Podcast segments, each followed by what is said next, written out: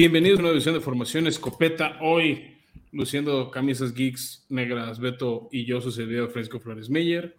Nos da mucho gusto que nos acompañen ahorita ya que se acerca la cuenta regresiva del draft, que seguimos en estas horas de ansias de espera, con algunas noticias, con algunos cambios, pero siempre muy emocionados y muy dispuestos de hablar con ustedes de la NFL. Así que muchas gracias a todos los que nos están viendo a través de Comedy Network en YouTube o a todos los que nos consumen en formato de audio, ya sea en Spotify, Apple Podcasts, Google Podcasts o cualquier otra aplicación de podcast. De verdad, gracias por escucharnos. Este, si no es mucha molestia, les pidamos que nos regalen una suscripción, un like o una reseña de cinco estrellas, dependiendo del medio donde nos consumen. A ustedes les toma unos minutos y a nosotros nos sirve un buen, nos permite llegar a más gente. Así que después de este largo comercial, a todos los escuchas o viewers, bienvenido Beto a tu espacio.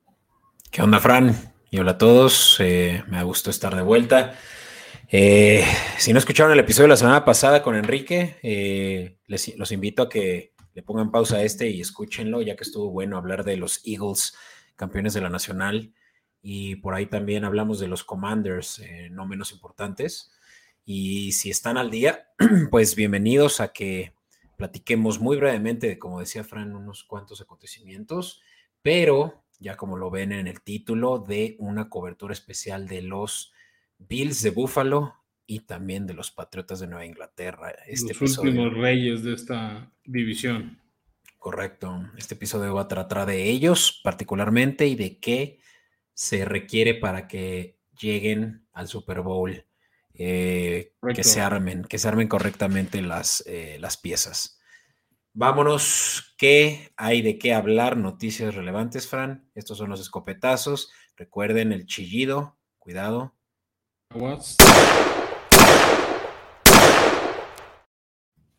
Y pues abrimos fuego aprovechando el escopetazo, Beto, con creo que una de las notas más relevantes del último mes, desde que pasó esa euforia de la agencia libre 14-15 de, de marzo, se confirma que a OBJ le, salieron plumas y le crecieron alas.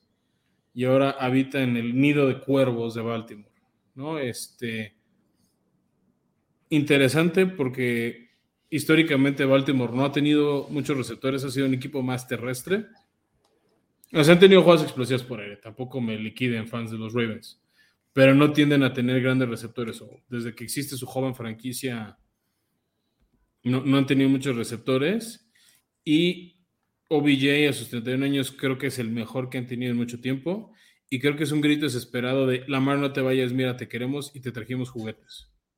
Sí, pues es que yo el último cuervo que recuerdo, y no me acuerdo muy bien de su nombre, pero si no me equivoco, era, se apellidaba Marvin, que era de los Chiefs también en un momento dado.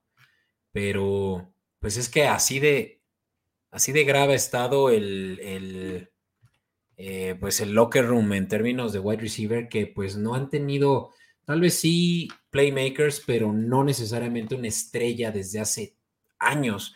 Y es que pues Greg Roman así es como pero, ¿no? O sea, teniendo... pero incluso desde antes, a ver, o sea, tenemos un plan. ¿De qué receptor te acuerdas en la época de Joe Flaco? Cuando ganaron el Super Bowl a San Francisco. Ah, no, pues él, justo que no me acuerdo de su nombre, pero me acuerdo de su cara en Fantasy. Te la voy a decir. pero ni siquiera era una estrella de la liga. Era un buen receptor y sacaba muy buena chamba. O sea, tampoco quiero demeritarlo, ¿eh? O sea. Pero no es un equipo de estrellas. Y cuando ganó el Super Bowl en 2000 ya ni te digo nada. No, no, ni hablar. cuando Ray Lewis estaba en su. Eh, era la defensiva pero no, es un equipo de receptores. Y creo que para mantener a, Lamar, pues están buscando este pequeño esfuerzo por, por, darle esta arma, ¿no? Ah, y OBJ tiene todavía que ofrecer y, el contratazo lo demuestra, 18 millones de dólares en un solo año, Fran. Bueno, ahí te va. Son 15 seguros hasta 18.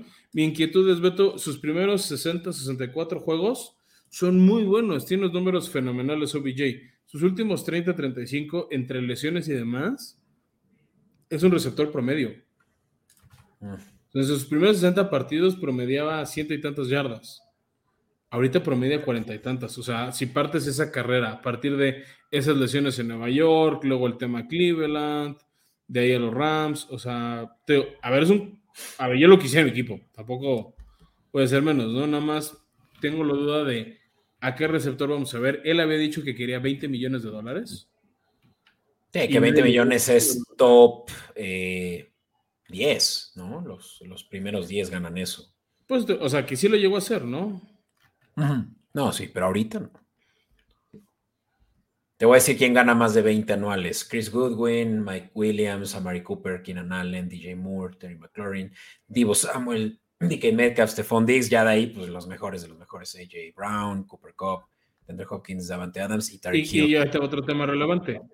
Ninguno de ellos ha tenido un, ligamento cruzado roto como OBJ. Sí, OBJ lo reconstruyó la rodilla, tipo Robert Woods.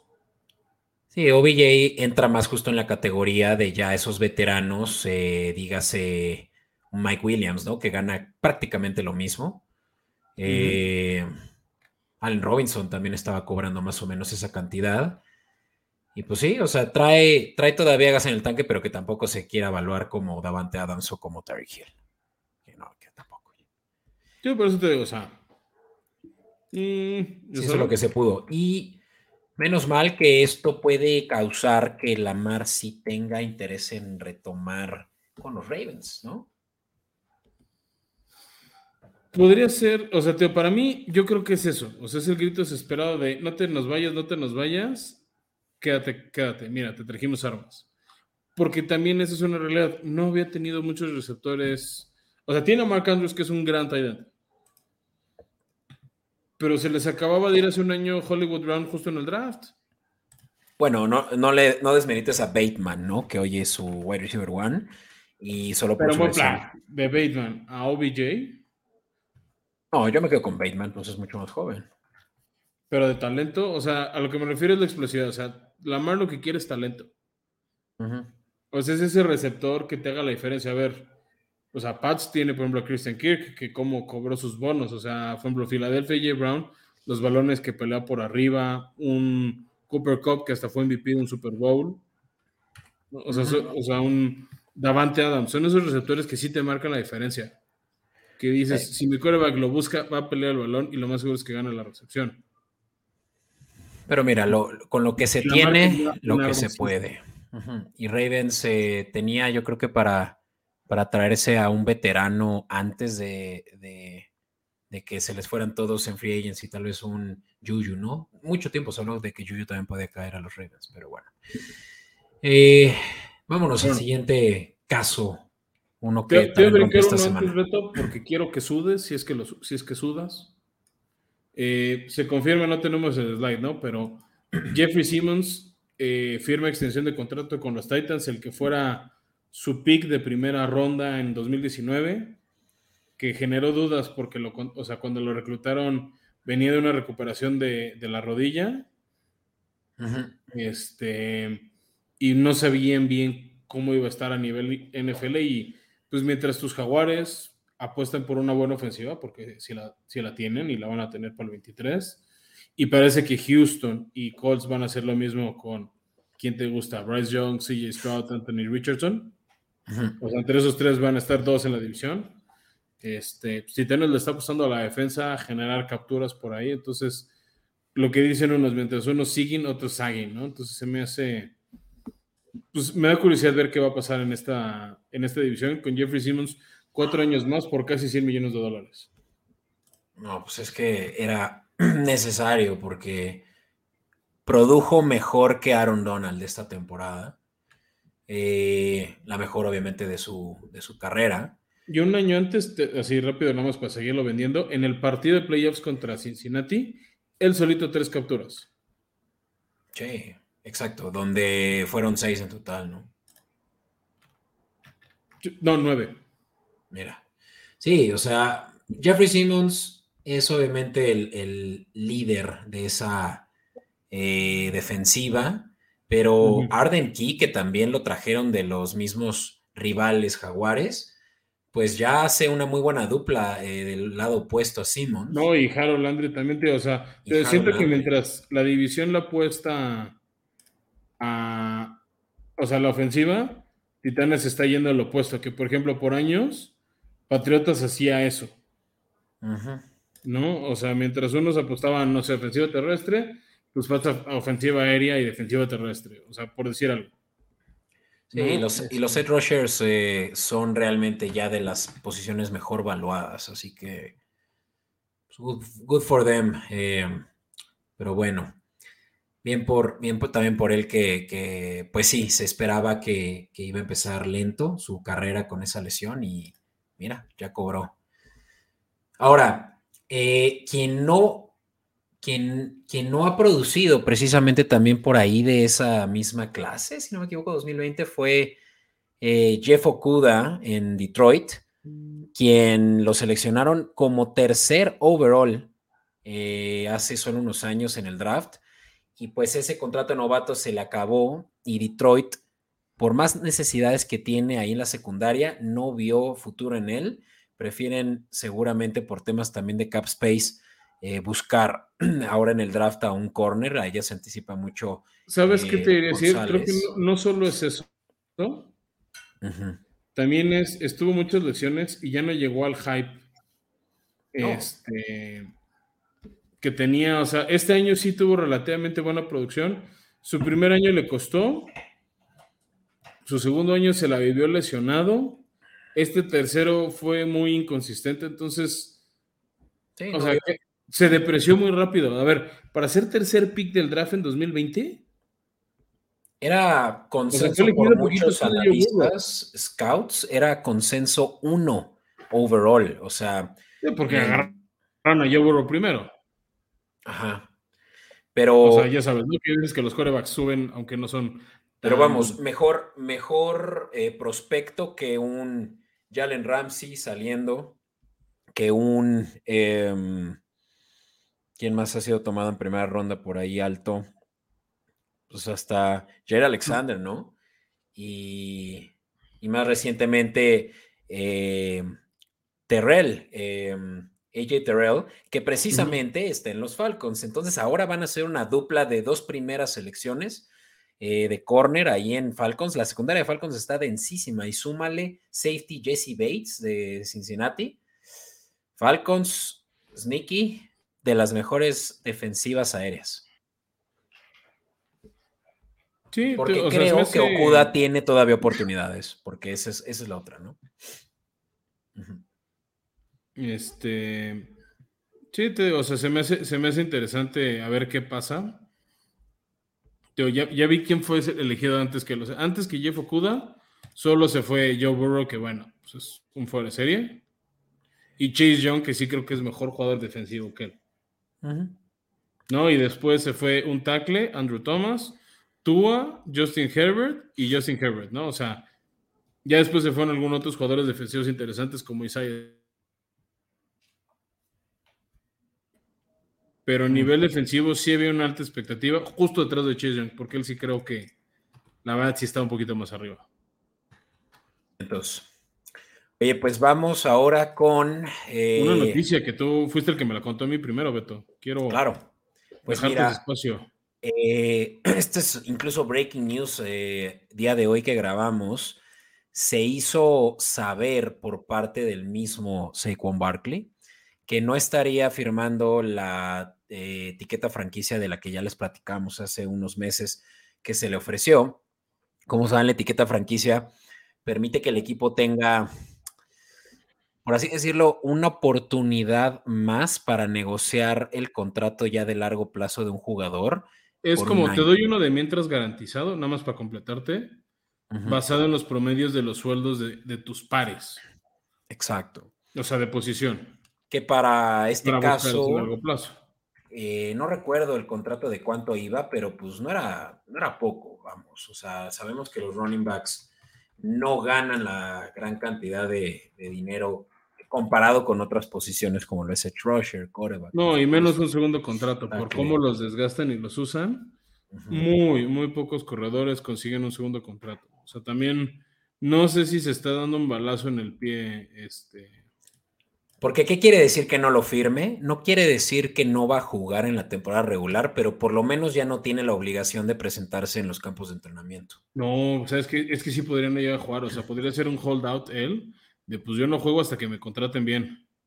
Sí, pero digamos, ahorita, hoy, podemos esperar que esto nada más está causando presión en la directiva de los Giants, pero más pues eh, permitiendo a la Seicon pues eh, alejarse de, los, de las instalaciones, eh, evitando lesionarse, evitando pues simplemente em, empezar su workout rutinario de minicamp, que muchas veces pues también es como para muchos jugadores innecesario, pero de que todavía puede cobrar, todavía puede cobrar, y ya lo busqué y son 10 millones de dólares, ¿no? no es, es menos que lo que OBJ gana, y eso es un poco injusto porque, a ver, ¿a quién le pagarías primero? ¿A un Saquon Barkley o a un Odell Beckham?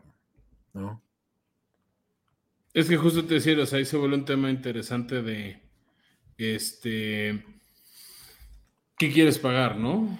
O sea, volvemos al punto, los corredores ya no están cobrando tanto como antes. O sea, el mismo Derrick Henry, ¿no? Que rompió la marca a los 2.000 yardas. O sea, algo que muy poquitos corredores han hecho. No recibió tanto más de lo que ahorita está cobrando Saquon. De hecho, el contrato de Henry es parte de los que se promedian para calcular el de Saquon. ¿No? O sea, a ver, dime, además de Henry, de los últimos cinco años, ¿qué otro corredor te suena que le han pagado? O sea, un segundo mm. contrato. Bueno, Le'Veon Bell no se lo dieron, bueno. O sea, hablando de cuates talentosos. Pues se lo dieron a McCaffrey, ¿no? Por eso, McCaffrey y Henry van dos. O sea, Y, no te doy solo este año, dame de los últimos 5 o 6 años, ¿quién más te suena?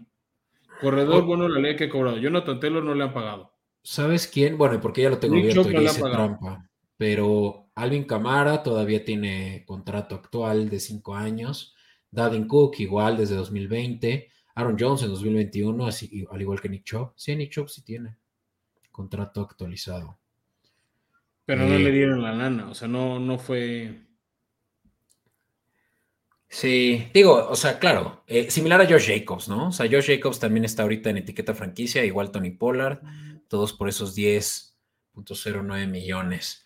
Pero que si lo comparas con los demás, pues están en el top 9. O sea, nada más arriba de ellos están justo los que mencioné. Aaron Jones. o sea, no, es un mal contrato, pero el problema es el ego que quiere más. Claro, pero vamos, o sea, nada más y Christian McCaffrey cobra más. De hecho, ya lo vimos recientemente eh, eh, demostrado, no sé si te enteraste de que le propuso matrimonio Christian McCaffrey a su ahora eh, futura esposa. Siempre hablo de ella, pero porque, bueno, yo la sigo y, soy fanático de Olivia Culpo. pero bueno. sé quién es. En su, casa la conocen a la señorita. Fue Miss Universo. Pero bueno, Fran. Oye, te veo, te veo saltando en cuanto a emoción, ya para hablar de los Bills de Buffalo. ¿Qué te parece si nos lanzamos a nuestra cobertura?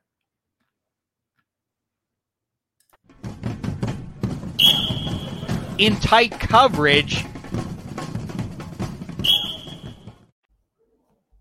Arre pues, vamos a hablar de los Bills, Fran. Veamos, pues tenemos en la eh, slide que pueden ver en Comodín Network, eh, ya la, la, que les hemos presentado también a través de nuestras redes sociales, Escopeta Podcast, que es la de las altas y las bajas. Eh, Fran, veo que ya te estás restableciendo de una mala conectividad. ¿Te parece si aprovechando la suerte nos hablas de las altas de Bills? Sí, hay unas que pues no son tan rudas, o sea, muchos son retener talento y otros son como complementarias. La que tal vez más me brincó fue la de que tomaron al corredor Damien Harris de tus pads, o sea, alguien dentro de la misma división y le apostaron al tema de guardias en la línea ofensiva.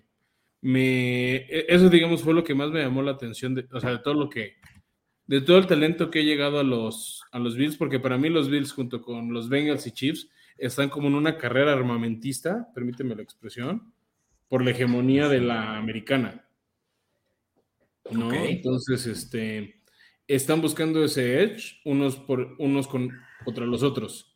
Entonces me llamó la atención que parece que ahora sí quieren hacer más juego terrestre y que su corredor número uno o, o su líder en rushing no sea Josh Allen. Sí, no, y, y, y, es que pues tienen mucho tiempo sin un corredor primario como lo puede ser Damon Harris, ¿no? O sea. Pues desde Gore, yo creo, o sea, desde Frank Gore no siento un corredor, o sea, insignia de, lo, de la ofensiva de los Bills. Exactamente, y pues James Cook todavía no ha vivido de la expectativa de la que su hermano. Y. Ah, bueno, tiene un año en la liga, o sea. Pues no, ya va para su tercero, ¿no? Sí, ya lleva dos. No lleva por su segundo, pero bueno. Pero también, no, o sea, siento yo que no le han dado tanto el balón. O sea, el problema para mí, y sabes que lo he hecho a veces con Josh Allen, siempre se quiere vestir de héroe. Sí, sí, no, Josh Allen además corre muy agresivo, de modo que los golpes pueden. No eh, se lesionó severo hasta ahora y me sorprende. Exacto, o sea, no se cuida mucho y creo que ya los Bills están esperando que él se vuelva más un pocket passer que un corredor como lo, pues como lo son la mayoría de los eh, corebacks que transicionan, ¿no? Ya con el paso del tiempo. Eh, otras altas, Fran, y creo que evidente, ¿no? Que se tenía que, que, que corregir ahí, pues con la baja de Hamlin, que sigue sin asegurarse su regreso al, a la NFL. Es que sí está muy cañón lo que, o sea, y se entiende, ¿no? Claro, no, él, él yo creo que ya va a tener una agenda, Fran, mucho más política, activista que otra cosa que quién sabe si le convenga incluso regresar. O sea, él ya tiene una plataforma entera que pues, hay que aprovechar, ¿no? Dadas las condiciones. Es que puede ser el güey que volvió. Y mira lo que hizo jugando. Sí, hace es, poco estaba en la Casa Blanca. Los gringos. Todas las películas biográficas tienen eso. Uh -huh. Pero bueno, eh, a lo que quería llegar es que están cubriendo huecos ahí en la secundaria. Eh, trajeron al ex Ram Taylor Rapp. Lo recordarán para quienes eh, pues vieron el Super Bowl de hace dos años, quien le propuso matrimonio a, a su novia, ahora esposa, en, en el campo. Eh, Jordan Poyer es recontratado, esa era una necesidad que tenían y nosotros también lo planteábamos así en nuestra slide de, de, de, necesidades de, vitales de los, de los eh, Bills, ¿no? O sea, si, si traes bajas, eh, pues no, no, no, no te lleves también al último y único hombre que tienes ahí en tu secundaria, ¿no? Y lograron hacerlo. Y esa fue una debilidad que les quemaron sabroso, eh, sobre todo en, en la postemporada, ¿no? O sea, exhibieron mucho su débil secundaria. O sea, a ver, Miami con su tercer coreback les metió treinta y tantos puntos. Una parte fue cortesía de Josh Allen y sus idioteces por querer vestirse de héroe, pero otra sí es que les exhibieron feo el hueco de atrás, ¿no? Y te decía Beto, y con eso quiero ir transicionando. Eso estuvo muy explícito, Frank. Bueno, su hueco en la secundaria. Vale, para vale. mantener esto clasificación A. Ajá. Este, y justo te decir, hablando de eso y transicionando a quienes se fueron, no está en esta lámina, pero se fue su coordinador defensivo por un año, Leslie Fraser. Sí, sí se va todo un sabático. Sí, pidió un año sabático y eso creo que les puede doler. A ver, Sean McDermott es de, de cuna defensiva, por así decirlo. Uh -huh. Pero ya vimos cómo sí les pegó al final la salida de Brian Dable. Yo creo que esta es otra baja sensible, aunque sea solo un año. Y a esa le sumo la baja de Tremaine Edmonds, uno de los mejores linebackers de la liga, que se fue por un contratazo a los Bears. Sí, sin duda. Pues Edmonds era su blue chip desde el draft que lo seleccionaron en la primera ronda y.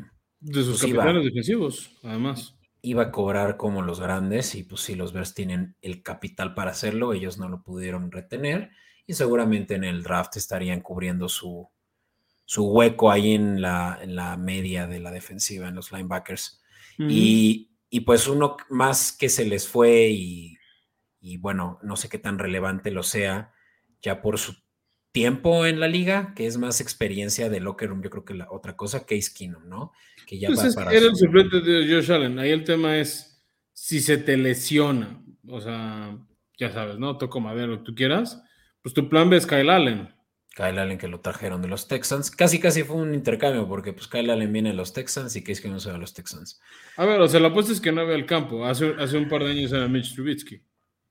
Sí, exacto. O sea, mm, es, es, el caso fortuito, ¿no? O sea, no eres San eh, Francisco para preocuparte en tener como 3, 4 buenos corebacks en tu equipo. Oye, lo que sí llama la atención es que Jameson Crowder, que tuvo sus buenos años ahorita, yo creo que ya va de salida, pero regresó a Nueva York nada más que ahora a vestirse de azul, no de verde, y los Giants lo contratan. Y también Mackenzie, ese, ese sí me llama mucho la atención, esa navaja suiza que tenía Josh Ese era un gran tercer receptor, ¿eh? Exacto. O sea, no entiendo cómo se les... Bueno, sí, sí entiendo por qué se le escapó. Le dieron una fortuna a Stephon Diggs y a Josh Allen. O sea, ahí está el presupuesto. Y el bust de este año para muchos fantasy owners, Gabe Davis, pues sí sigue siendo su wide receiver 2, pero pues sí necesitan ver algo ya. También se lesionó un rato, ¿no? O sea, fue parte del bust, no digo que no tenga razón. Sí, entonces, pues no se ve nada bien el cuerpo de receptores, pero sinceramente es que no tienen a nadie más que a Dix y a medio... Eh, Ay, habían rescatado, Habían rescatado a Cole, a Cole Beasley. ¿Ah, el, chico antivacuna. Pues no sabía y no lo veo aquí, ¿eh? Así que. O sea, regresó media temporada, pero tal vez es como ah. estos. o sea, no, estuvo toda la temporada, llegó por ahí de noviembre. Ya. Entonces, tal vez es de esos casos de como llegó a media temporada, este, no sale en el roster, pero bueno, vayamos avanzando con los Bills. Ya tocabas mucho de esto, huecos. Línea ofensiva, lo vemos todavía, justo sobre todo porque parece que quieren hacer un juego más terrestre. Entonces necesitan ahí, sobre todo tener este depth, ¿no? Lo hemos hablado con varios de estos equipos líderes, lo hablábamos hace una semana con Enrique en el caso de Filadelfia y hace dos con Kansas. Profundidad, tener una banca competente es fundamental para competir.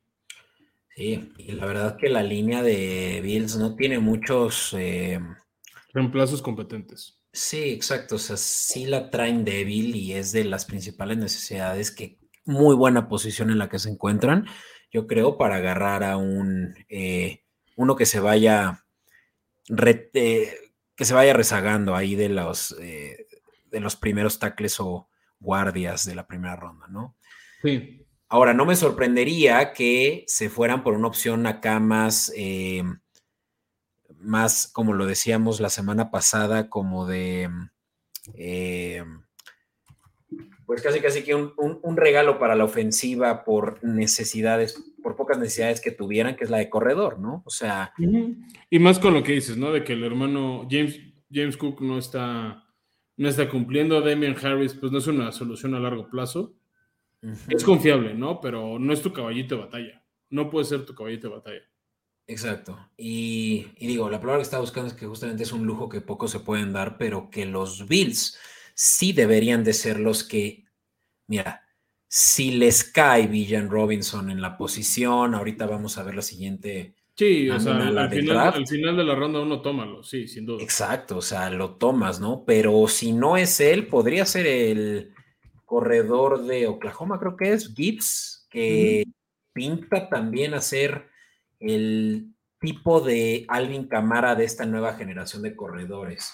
Eh, Gibbs está eh, pues entrando al, mira, no es cierto, es Alabama, Jamir Gibbs, que pues pinta ser también late eh, first round y que los Bills podrían principios de la segunda, sería interesante y luego, para no entrar a todas las este, necesidades, ahí ya lo pueden ver en redes sociales, pero safety, ¿no? O sea, hablábamos, no, no es un safety tremendo, pero a veces hacía funciones, hablabas tú del caso de Amar Hamlin, y hablábamos de esa debilidad o esa área de oportunidad en, en la defensiva secundaria de Bills, de cómo están explotados, entonces hay que cubrir eso y pues tú lo dijiste también, receptores, ¿no? O sea, se les fue Mackenzie, no sabemos si Cole Beasley se va a quedar, pues es Stephon Diggs, y más o menos Gabe Davis y nadie más, ¿no? Entonces, armas. profundidad también, o sea, no puedes recaer en, que Diggs va a mantenerse tan sano como lo ha hecho en su carrera, ¿no? No, y más porque pues, ya está cerca del final de sus 20. Exacto. Así que bueno, creo que esto es eh, reiterar, pero también en el slide de Comedy Network podrán ver que es justo lo que estamos planteando como principales necesidades. El depth de receptores es principal, el de la secundaria es necesario buscar en el draft donde hay muy, buenas, eh, muy buenos prospectos y la profundidad de la línea ofensiva, ¿no? Todavía hay por ahí unos agentes libres que podrían buscar y yo creo que esa también podría ser una opción si en el draft no les caen los, los eh, yo creo que, lo que va a pasar. O sea, lo que no tomen en el draft van a buscar compensar con agencia libre dependiendo de sus presupuestos. Y bueno, ¿en qué momento se eligen los Bills? Los Bills son un equipo, digamos, medios en cuanto a cantidad de picks, o sea, no son Raiders o Tejanos que tienen 12, pero tampoco son Miami que tiene 4. Sí, pues tienen sus buenos 6 picks, ¿no? Eh, o sea, no llegan a la séptima ronda, pero bueno, y en todos, pues es casi al final, porque han sido uno de los equipos que constantemente llega a playoffs, de hecho arrancan en el 27, ¿no? Que es donde están los que llegan hasta la ronda divisional. Y pues como ya lo hemos platicado. Se ese lugar por ronda. Sí, como ya lo hemos platicado, pues muchas veces a finales de la, del, primer, del primer round sobre todo, o te puede tocar mucha suerte de que un prospecto de media ronda caiga a finales de ronda y ahí lo tomes, dígase un Villar Robinson, o lo que suelen hacer muchos equipos es tradear para abajo. Quiere decir, eh, equipos que necesitan más ya a un playmaker inmediato, a una, a una arma que, que les funcione instant, eh, eh, de, momento instantáneo, pues son los que podrían estar buscando bajar, ¿no? Para agarrar justamente aquel que se les podría escapar más adelante. Entonces, que, es un poco como, o sea, e, es lo que decía la carrera armamentista, ¿no? O sea, tal vez Bill se quiere subir y dice, ah, estoy mi pick de primera ronda y el de tercera, pero déjame subir de la del 27 al 17. ¿No? Y son equipos de media tabla de, pues sí, me conviene más armarme de capital del draft, porque de todos modos este año no voy a ser tan competitivo. Va, me, hace sentido el trade. ¿No? O sea, yo, yo he escuchado mucho que entre, que no nos sorprenda, pero hasta el día del draft, ver ese tipo de movimientos entre Bills, Bengals y Kansas, o sea, también dependiendo qué talentos van cayendo, no van siendo tomados entre los primeros 10, 15 picks, decir, oye, este sigue libre, mejor vamos por él de una vez. Ese lujo de, elemento que decías tú. Así es. Así que, pues sí, o sea, es, cosa de, yo creo que ser pacientes y tampoco eh, sentir la necesidad de, hacer un intercambio para bajar, ¿no? Eh, mejor dicho para subir, porque aquí yo, yo lo veo al revés, pero para subir en el draft y agarrar tal vez a alguien del que se enamoraron, pero pues que eso les podría a la larga afectar, similar a como los Rams, por ejemplo, ¿no? Como los Denver Broncos que tienen ahorita ya un plantel mucho más eh, veterano a razón de que pues no están siendo, haciendo profundidad en su depth chart, ¿no? Pero bueno. Bastante interesante y bueno, ya para cerrar rápido, los mock drafts tienen a Bills por todos lados. Nuestro joven Beto tiene el tackle ofensivo Osiris Torrens de Florida. Este, en NFL Network les dan unos que les llega a caer Bijan Robinson, otros de que suben por Quentin Johnson, el receptor de TCU, un edge este, que se llama Nolan Smith. Yo me voy, yo comparto la, la opinión de Bucky Brooks, uno de los expertos de NFL, me gusta la opción de Jordan Addison, el receptor de USC, que es un receptor más del slot. Entonces podría justo tomar ese lugar de Mackenzie. Sin duda. Asumiendo que hay hasta de ellos. Ese es para mí el otro tema. Sí, y hay muy buenos receptores que van a caer en esa posición en donde tanto los Bills, los eh, Eagles, los Chiefs, que son los mejores equipos, los que necesitan solo un poco de, de profundidad, eh, podrían agarrar receptores tales como lo es Addison, ya lo platicábamos cuando hablábamos de los Chiefs también, de agarrar a Hyatt, eh, y les podría caer un Quentin Johnston, lo dudo, pero pues así, así se puede ver al final, es muy sorpresivo lo que puede pasar. Y bueno, eh, ¿qué te parece, Fran, si ahora hablamos de esos patriotas que todavía tienen el corazón, aunque ya medio podrido de veto? José te iba a decir, ¿a quién quieres más? ¿A los Pats? A Brady, a tu esposa o a los Jaguares? ¿En qué orden pones esos cuatro? Yo creo que. Y recuerda que tu esposa escucha el podcast. Mira, de hecho, tengo una publicación en redes sociales, eh, bueno, en Instagram, de hace mucho tiempo cuando los Patriotas se enfrentaron contra los Jaguares en la final de conferencia, donde puse mi corazón dividido en tres y era una foto con Ren, Ren con un jersey de los Jacks y yo con un jersey de los Pats. Porque Eh, en tu boda yo vi cosas de Duval County, no de los Pats. eh. Quiero, quiero hacerle saber al público que nos escucha. Sinceramente es que los Jacks ahorita tienen mi corazón y ya es que los rebasaron y no me importa que me digan lo que me digan, eh, que si el Villamelón y lo que sea. Eh, sorpresivamente eh, me di cuenta de, de- de esto conforme pues se fue desarrollando la temporada pasada apenas, digamos, que antes de eso pues todavía como que me mantenía imparcial, ¿no? Pero Sinceramente es que los patriotas, y justamente creo que es un buen modo de, de- de introducir que, que hay, que hay con ellos, están tomando decisiones muy arrogantes que los van a hundir en el final de esta división por años de aquí en adelante, Fran. O sea, Mientras te- los Jets no tengan coreback, tienes esperanza. es que te lo juro que Mientras. hasta los Jets Mientras. los Jets, los Jets, así te la pongo. Y tengo aquí el timestamp de, de, de cuando lo dije y el episodio lo voy a apuntar también aquí en un post-it eh, para que todos lo sepan, que lo voy a reiterar. Los Patriotas van a ser el último equipo de la división este de la americana esta temporada. Van a perder el... va- va- van a tocar el fondo de esta división, cosa que no hemos visto En 30 desde años. hace O sea, los siglos. 25 de Brady los últimos. Exacto, y, y puede ser, y eso sí no lo puedo yo afirmar, pero que sea el último año de Belichick, que Robert Híjole, Kraft le dé yo cuello. te voy a cortar Oh. rápido. No creo que le van a dar cuello nunca por todo lo que hizo.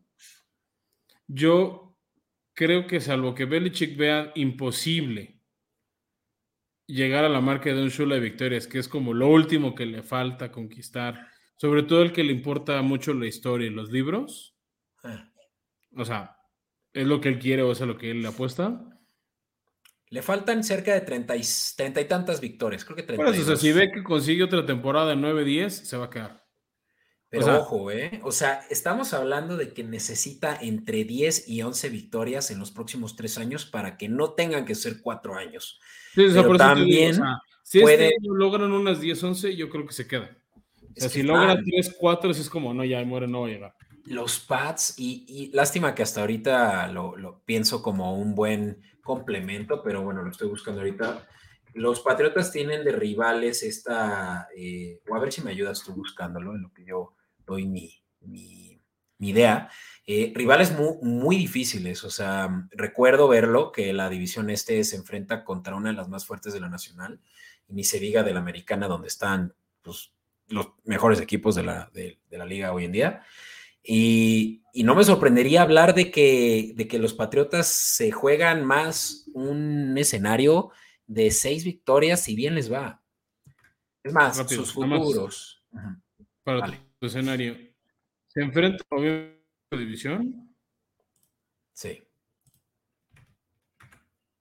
eh, es- A ver, perdón para quienes nos escuchan que estamos teniendo unos problemas técnicos, sí, eh, pero mira, Fran, si, sí, te estoy interrumpiendo. Este, este de la nacional. ok. Dale. Básicamente es el este de la nacional, el este de la americana y el oeste de la, de la americana. Ese era el que me O llamaba sea, la se atención. enfrenta a. Dallas Chiefs. Commanders, Filadelfia Gigantes, Chiefs, Fuertísimo. Denver, este, Raiders, Chargers. fuertísimos, ¿no? O sea, por favor, los, los Y equipos futuros. de tercer lugar de las otras divisiones, que sí. Ahí te va cómo está el eh, victorias en temporada regular de los Patriotas. Hoy en día, 7.5 es el over-under. Va a bajar, porque vas a ver cómo esto de que Joe Judge eh, retoma. No es cierto, no es Joe Judge, eh, él ya estaba, pero el infamoso de Tejanos, este. Bill O'Brien. O'Brien. Bill O'Brien retoma eh, actividad en la NFL con los Patriotas y sería quien está tomando la, la chamba de... Es que Matt Patricia le hizo Patricia. nefasto, pobre Mac Jones. Y que Mac Jones, que es otra cosa, y ya con esto tal vez hablamos, porque ya me extendí mucho de altas y bajas. Eh, Mac Jones no está contento con los Patriotas y se dice que lo están tratando de, mover. Ya Belichick parece que ya tuvo suficiente de él. Parece ser también un chico que, no se deja, similar a como Brady sí se dejaba. Y, y que habla además con la prensa, cosa que algo que le puede chocar a Belichick es que pues se hable de lo que sucede dentro del, del edificio, ¿no? Y, y pues tienen House on Fire desde mi punto de vista y por eso insisto que las bajas de 7.5 me parecen obvias y que vamos a ver unos Patriotas de verdad en una decadencia sucia, grosera y, y humillante. Todo pinta, todo pinta eso, pero bueno, hablando del vaso medio lleno, Beto, llegó Juju Smith Schuster, un muy buen receptor, viene con mucho swagger, ¿no? De, de ganar el Super Bowl. Llega Mike Gesicki, uno de mis tight ends favoritos actuales de la liga. No es Gronk, no va a llegar al nivel de Gronk, pero bueno, es un cuate talentoso. Des- se deshicieron de Nelson Aguilar, que... Ya. Por Dios, él ya tiene que call it, call it a day, ¿no? Ya. Sí, pero bueno. Jacoby Myers, ese sí creo que les dolió un poquito más. Pero nunca, nunca reventó. Ese creo que es otro y lo hemos hablado varias veces, es otro de los grandes dolores de muela de los Patriotas. No saben agarrar en el draft receptores. Pero ojo, ¿eh? Meyers tenía muy buenos números, sobre todo de cachadas. eh, de, de- O sea, como que fue progresando la mejora. Sí, porcentaje de, de pases completos, de pases recibidos, era de los más altos de la liga, digamos, manos muy seguras. Y lástima que se fue, menos, menos mal que se, se va con los Raiders y le va a ir mejor, no hay duda. A mí lo que me da la atención es que se fue por la misma lana que llegó Yuyu, pero bueno. Y el otra contratación interesante para mí, Beto, y quiero oír tu opinión como fan, es James Robinson. Claro, pues James Robinson hace un año seguía en los Jaguares, eh, a mediados de temporada lo movieron a los Jets y por decisión de Balky, eh, general manager de los Jags, porque pues Robinson parecía ser competente y feliz en, Jacksonville, pero ¿qué pienso? Pues O sea, se Está me hace bien. chistoso que justo brinca de un equipo que le vas a los Jets también por un tema de lesión, de que la apuesta era Travis Etienne, seamos Sí, sinceros. sí, sí. Este. Y No ahora entiendo, brinca ¿eh? a los Pats que están, de- están empezando a mudarse fuera de tu corazón. No entiendo por qué los Jets no lo mantendrían como un backup de Michael Carter o como Pues ese fue el plan siempre, ¿no? Exacto, o sea, Michael Carter es más joven, tiene todavía más potencia que un James Robinson que ya está en sus 30 o cercano a sus 30 pero pues es un buen backup, pero pues tal vez es tema contractual, ¿no? O sea, no, no tengo los detalles, pero lo que sí es que Patriotas tenía que cubrir el hueco de, de mm, Damon Harris, y aunque Ramón de Stevenson es la, la primera opción, pues Ja- James Robinson tiene un build similar y puede que simplemente también sirva para... Third James downs. Robinson tiene 24 años, Beto. Ahora sí lo mataste con la edad. Neta, no manches, se, se notaba más tocado, pero pues es que ya Ah, también... pues es que el alcohol no acaricia, Beto, pero tiene 24 años el güey. No, pues... O sea, muy- sí es más joven bueno. que Michael Carter. Digo, es menos joven. Ya. No, pero. Muy bueno por ellos porque si, si bien, y creo que con eso podemos transicionar al siguiente slide, eh, cubrieron la necesidad de running back, lo que no tienen ahorita, Fran, es cómo abrir esos huecos. Se les fue a Saya, a Saya, eh, eh, Wins. Wins y, y sigue en agencia libre, o sea, no estaría chistoso que lo recontrataran y para este punto yo creo que sería lo ideal. Porque no aunque tienen, aunque tienen un buen, una buena posición en el draft, eh, Fran, la línea ofensiva está eh, muy débil con todo y que la, la selección del año pasado de Cold Strange, eh, pues cubrió por lo menos el hueco de guardia, ¿no? Que tenían ahí ya también por una salida por eh, Sí, a ver, media línea ofensiva se la llevó Brady con él a Tampa, ¿no? con Tampa y, y Raiders también otra parte. Y vamos, o sea, si no es línea ofensiva lo que fueran a atacar en el draft, estaría interesante que trajeran a, un arma que no la hay hoy en día. O sea, tenemos a un Davante Parker que sinceramente yo creo que ya vimos lo mejor de él en Miami. su techo es eh, muy bajito. Juju Smith-Schuster, que yo creo que va a ser un buen wide receiver 2, si no es que hasta 3. es el 1. Ahorita es el 1, exacto, y necesitan a ese 1. ¿Y sabes quién estaría ahí disponible, Fran? Quentin Johnston, que justamente decíamos que si les cae a los Bills parece algo divino, pero. Tu ídolo Hyatt. No, no es mi ídolo Hyatt, pero hemos hablado de él como un. Uno de los que te gusta o consideras que tiene potencial para. No, no, sí. Si yo te dijera a quién, a quién me encantaría para los Pats, Say Flowers. Say Flowers. Que puede estar disponible ahí en el pick 16, mira, si quieres. Antes de llegar a eso rápido, porque va como de la mano, ¿cómo mejorar los Pats? Uno, agarren un wide receiver por amor a Dios, uno bueno, péguenle. Dos, reforzar la línea ofensiva en agencia libre, lo hemos estado hablando, ya medio lo han hecho, nada más quedan huequitos. Y seguir reforzando receptores esquineros y tal vez capturas, ¿no? O sea, por el tipo de ofensivas rivales a las que te vas a enfrentar, tener una buena línea ofensiva que te ayude a generar capturas, presiones a los corebacks puede ser muy importante. Y eso Bill Belichick lo ha sabido hacer toda su carrera como entrenador. Sí, señor. Sí, pues es que si algo así hace bien Belichick es el ojo que tiene para sus em, cornerbacks y sus deep safeties, lo que puede que también atiendan, porque por ahí también se les fue Jonathan Jones. Ahí tenían el triplete de Jones en la defensiva y ahora solo es dúo. Eh, pero sabes que es bueno que tienen, y ahorita lo estamos viendo también en el slide de Coin Network, muchos picks eh, al final de la cuarta y sexta ronda, ¿no? Tienen 11 picks en total, Beto, ¿no? Este, sí, muchos.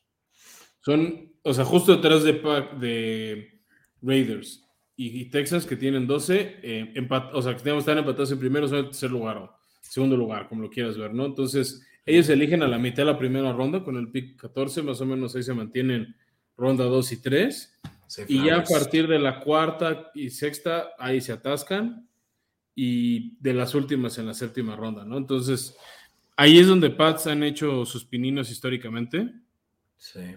O sea, en cuanto a tema de, de, jugadores que, han podido reclutar. Eh, tú en tu primer mock draft ponías al tackle ofensivo Peter Skoronsky con ellos, que sí puedo ver que caiga ahí, Uf.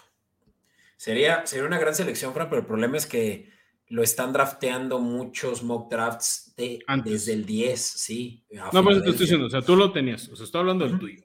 Sí, sí, no. ¿No? Ha habido otros que ponen, por ejemplo, Lance Sirloin de NFL dice que cae Anthony Richardson hasta ellos, no creo que caiga. Anthony Richardson. Ah, ya, eh, coreback, sí. Sí, el coreback de Florida. Sí. Eh, Uy, no, bueno, eso sería, pero genial.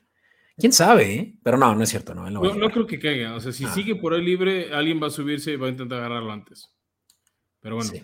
Eh, también otros, por ejemplo, ponen a Villan Robinson, el corredor de Texas. Si cae, yo sí lo tomaría, sinceramente. o sea, si, anda ellos necesitan muchas otras eh, ayudas antes de. Dejar ir ese talento, no sé, ¿eh? No, manches, no, que déjenlo ir. No, sí, no, Fran. Y bueno, varios otros hablan de cornerbacks, ¿no? Como Devon Witherspoon de Illinois o Christian González de la Universidad de Oregon, que son de ese estilo que le gusta a, Belichick, ¿no? O sea, sobre todo este González de Oregon, hablan que tiene un estilo colegial parecido al de Stephon Gilmore. Pues que podría ser buen fit en la defensiva de Bills. Si les cae, si les, si se encuentran con Witherspoon con eh, González lo dudo porque González está súper apreciado su valor ahorita como el mejor corner de, del draft. O sea, la pequeña ventaja de Pats es que no muchos antes de ellos quieren cornerbacks. Híjole. Pequeña ventaja. Sí. Eh, a ver, pensemos. Está Detroit. Está en el 11 y 12 está Jets. Jets no necesita. Tejanos. Titanes no va a agarrar. Sí, tiene razón. Podría ser. Tejanos puede llevarse, pero sí, o sea, Witherspoon eh, está realmente por muchos también considerado como el mejor, o sea, entre, está entre ellos dos. Y, a Belichick le encantan ese tipo como de, Bills eh, grandotes, ahora que también se les fue eh, Devin McCory, aunque safety, pues necesita ahí a un hombre grande, ¿no? Al, fondo, pero no es su principal necesidad. Yo creo que sí tienen que buscar sí o sí receptor o línea ofensiva y ahí yo creo que se van a quedar. Eh, y pues con eso, Fran, pues es justamente ya resumir lo que veníamos diciendo, ¿no? O sea, eh, wide receiver, cornerback, rusher em, y línea, ¿no? Están ahí las necesidades, por lo que dudo mucho que se quieran dar el lujo de agarrar incluso un coreback. Mac Jones puede que libre todavía estas asperezas que trae con Belichick, pero tampoco creo que sea la, la, la, opción largo plazo. Tú solo ya, lo sueltan, ¿no? Yo ya estaría pensando, Fran, en qué vamos a hacer para que un Archie Manning o un eh, Caleb Williams les caiga en la siguiente, eh, en el siguiente draft, ¿no? No te estoy diciendo que ya deberían de canjear. Con, O sea, este, quédate, con Mike Jones y Matt Patricia en tu ofensiva, ¿no? O sea, vuelve a tener otra temporada de, últimos lugares y pues sí tienes chance de agarrar al nuevo Manning con uno de los primeros picks el año que entra. Ahora que si alguien no se va a dar ese lujo es Belichick, ¿no? O sea, Belichick sí quiere romper ese. Belichick quiere ganar. Eh, ajá, ese, ese récord de Shula que está. Si bien le va a tres años, si le va como le está yendo a cuatro años, y si le va peor, que es lo que pinta, cinco o más. Pues, o sea, está todavía lejos, pero es la meta. Pero bueno, Beto, con eso nos pues cerramos. Este. Vamos a ver qué pasa. Pues aquí creo que el equipo más interesante ahora son los Bills, que por años fue un cero a la izquierda en la división este de la americana. Yo digo que ahora es de los líderes de la carrera armamentista de la americana. Ya se acerca dentro de pronto el draft, tendremos un episodio más de este estilo de coberturas. Y después, justo antes del draft, uno o dos días antes, vamos a sacar nuestro episodio de mock draft. Este, vamos a medio hablar de qué podemos hacer les hemos subido las necesidades de equipo, entonces también vamos a jugar con eso para construir un mock draft. Los que ya han visto otras temporadas, pues ya saben que así le hacemos, que vamos sorteando uno y uno, este, y después será el draft. Este año no creo que lo cubramos en vivo, son muchas horas y mucho desgaste. a menos de que lo pidan ustedes. Sí, no, no, ya veremos, o sea, pero si no, sí les vamos a hacer un recap. Así vamos a hacer un episodio recapitulando lo más relevante los movimientos que nos sorprendieron, si hubo algún trade interesante, todos se los vamos a tener, ¿no? Entonces es un poquito la ventana al, próximo par de semanas que va a haber aquí en, en, Formación Escopeta y en Comedy Network. También les recomendamos, si les gusta la acción y, los deportes de contacto, pues están nuestros amigos de La Jaula aquí en Comedy Network con sus episodios enfocados en MMA. y hubo muy buenas peleas y habrán más, así que acérquense ahí a, a disfrutar también del contenido que Comodi tiene que ofrecer. Así que, pues con eso, Fran, nos despedimos, como bien ya lo hiciste. Muchas gracias a todos por llegar hasta aquí, para quienes lo han hecho. Los apreciamos mucho y los apreciaremos más, incluso si nos dan suscribir, like, comment, todo lo que nos permita también redistribuir más esto ahí por, por la red. Eh, próxima semana, Fran, y hasta pronto. Bye.